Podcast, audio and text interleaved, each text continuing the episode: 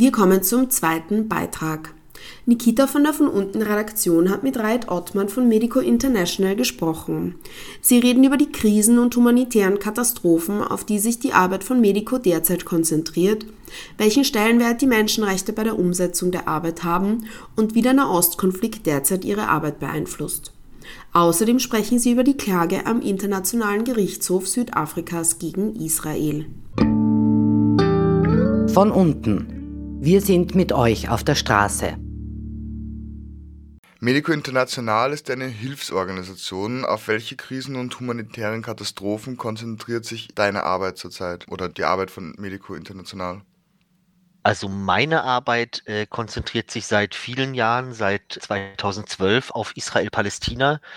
Und tatsächlich seit 2022 habe ich jetzt noch Ukraine hinzugenommen. Also ein Teil unserer Projekte äh, in der Ukraine beziehungsweise in Georgien weil ich osteuropäische Geschichte und Russisch studiert habe in der Erstausbildung. Insgesamt ist Medico aber tatsächlich in, ich meine, lass mich nicht lügen, in 33, 34 Ländern aktiv, in den fast, in fast allen Ländern außer Israel, Palästina, jedoch auf eigenen Wunsch, auch ohne Büro vor Ort, sondern immer mit Partnerorganisationen es gibt ja bei den Hilfsorganisationen verschiedene Arten von Hilfsorganisationen, also die, die unabhängig der politischen Lage ja Hilfe leisten zum Beispiel und dann die, die schon auch journalistisch oder politisch einordnend tätig sind.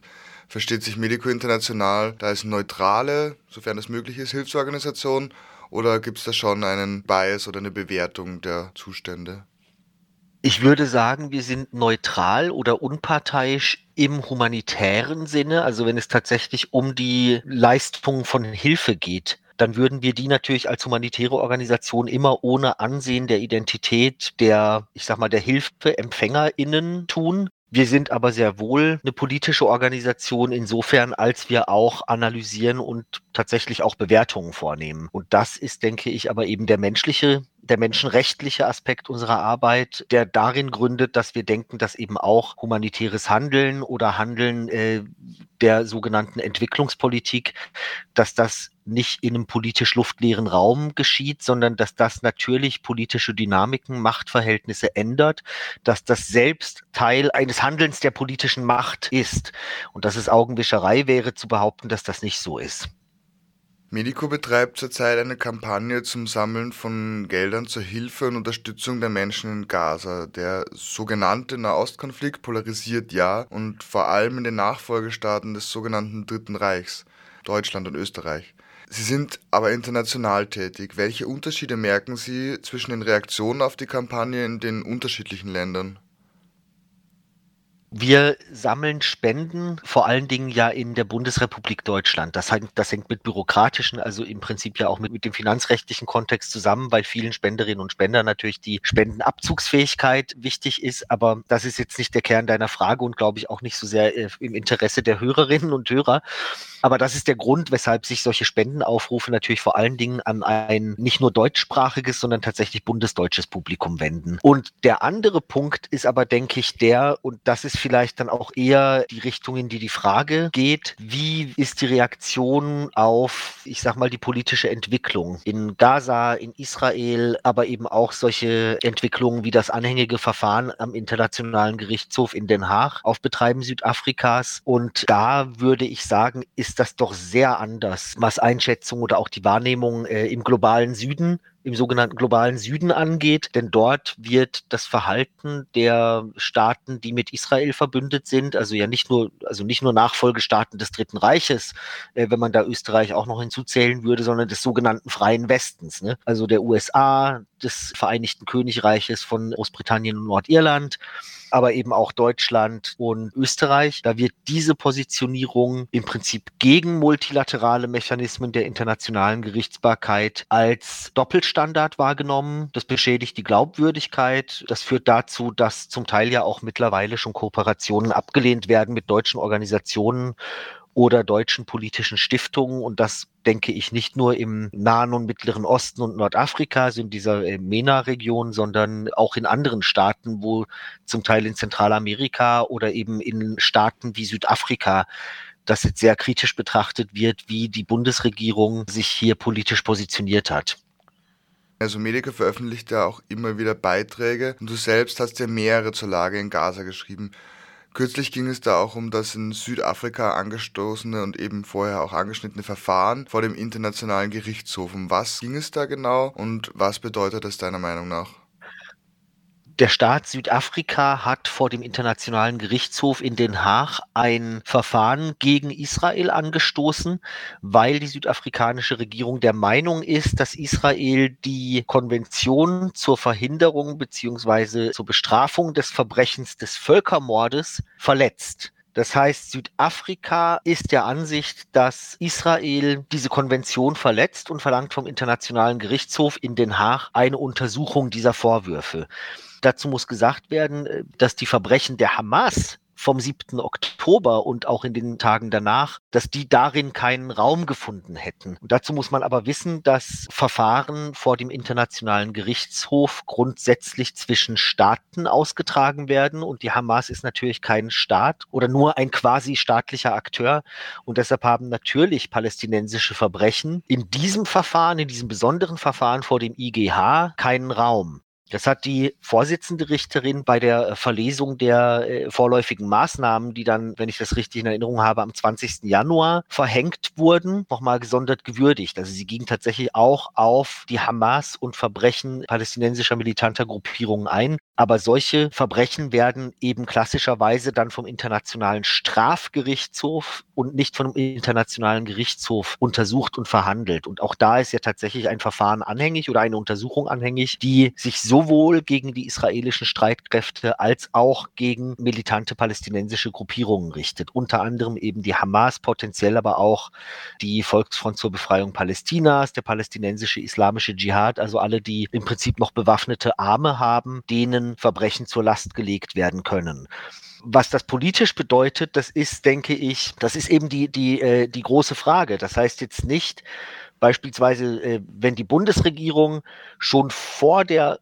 Verkündung dieser vorläufigen Maßnahmen, also bevor der IGH selbst überhaupt zu einer Einschätzung gekommen ist, wenn dann die Bundesregierung vorprescht und sagt, die südafrikanische Klage ist völlig haltlos, dann halte ich das eben für den Versuch einer politischen Intervention, um das Urteil oder die Einschätzung des IGH zu beeinflussen, gegebenenfalls um das politische Standing dieses Gerichtshofs auch im Zeichen der Solidarität, der weitgehend bedingungslosen Solidarität mit Israel zu schwächen.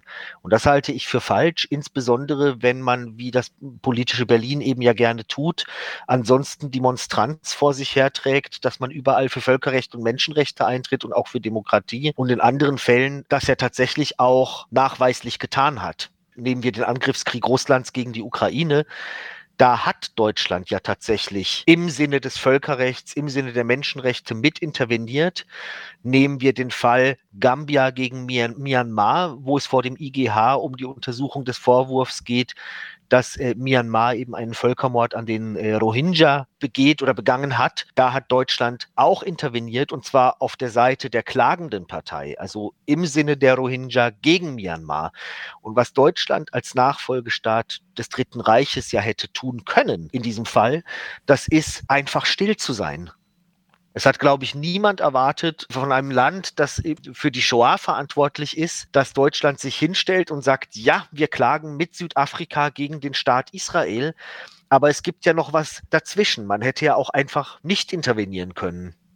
Kommen wir zum Abschluss zurück auf die humanitäre Lage. Wenn Israel die Kampfhandlungen von heute auf morgen einstellen würde, wie lange würde es deiner Meinung nach dauern, bis es möglich wäre, die Lage in Gaza wieder halbwegs zu stabilisieren, was die humanitären Bedürfnisse anbelangt? Das ist eine sehr schwierige Frage, die von ganz vielen Faktoren abhängt. Also ja nicht nur davon, zu welchem äh, Ausmaß Geberländer bereit wären, Mittel für den Wiederaufbau oder auch die humanitäre Versorgung erstmal bereitzustellen, sondern das würde vor allen Dingen davon abhängen, wie viel Hilfe der israelische Staat nach Gaza reinlässt. Ich glaube, der Punkt müsste sein, dass es eben nicht nur um eine humanitäre Versorgung und einen Wiederaufbau gehen kann, sondern dass es darum gehen muss, das Recht auf Selbstbestimmung, das, dem, das der palästinensischen Bevölkerung ja ebenso zusteht wie der israelischen, dieses Recht endlich zu verwirklichen. Denn sonst fürchte ich, dass sowas wie der 7. Oktober früher oder später sich wiederholen wird. Also wenn man eins gesehen hat am 7. Oktober, dann ist das ja dass selbst die vereinten Kräfte von Shin Bet als Inlandsgeheimdienst, Mossad als Auslandsgeheimdienst, äh, der Grenzpolizei, der israelischen Armee, dass all diese Kräfte nicht vermocht haben, den 7. Oktober zu verhindern. Und dass es, egal wie hoch sich Israel als Staat rüsten wird, egal wie militarisiert die Gesellschaft sein wird, dass es egal auch wie viele Waffen Ben Gvir als verurteilter Terrorismusunterstützer und Rechtsradikaler noch aushändigen will an Israelis, dass es diese absolute Sicherheit, nach der sie streben, nicht geben wird, ohne dass das Problem mit den Palästinensern zumindest in irgendeiner Form geregelt ist oder geregelt werden wird. Also zum einen müsste die Hamas natürlich die Geiseln freilassen, das müsste ja Teil der, der Verhandlung sein. Und es müsste ein politischer Prozess einsetzen, der zur Verwirklichung des palästinensischen Rechts auf Selbstbestimmung führt. So, und wenn man nur den Gaza, also nur in Anführungszeichen, wenn man nur den Gazastreifen wieder aufbaut, aber ansonsten an der politischen Situation, auch an der Entrechtung der palästinensischen Bevölkerung nichts verändert, dann ist das ein Rezept für, das nächste, für die nächste Katastrophe, ich sag mal, in der unbestimmten Zukunft. Das war ein Ausschnitt aus einem über einstündigen Gespräch mit Riyad Ottmann von der humanitären Hilfsorganisation Medico International. Nikita von der Von unten Redaktion hat mit ihm über die humanitäre Lage in Gaza, die Klage von Südafrika gegen Israel und zukünftige Perspektiven gesprochen.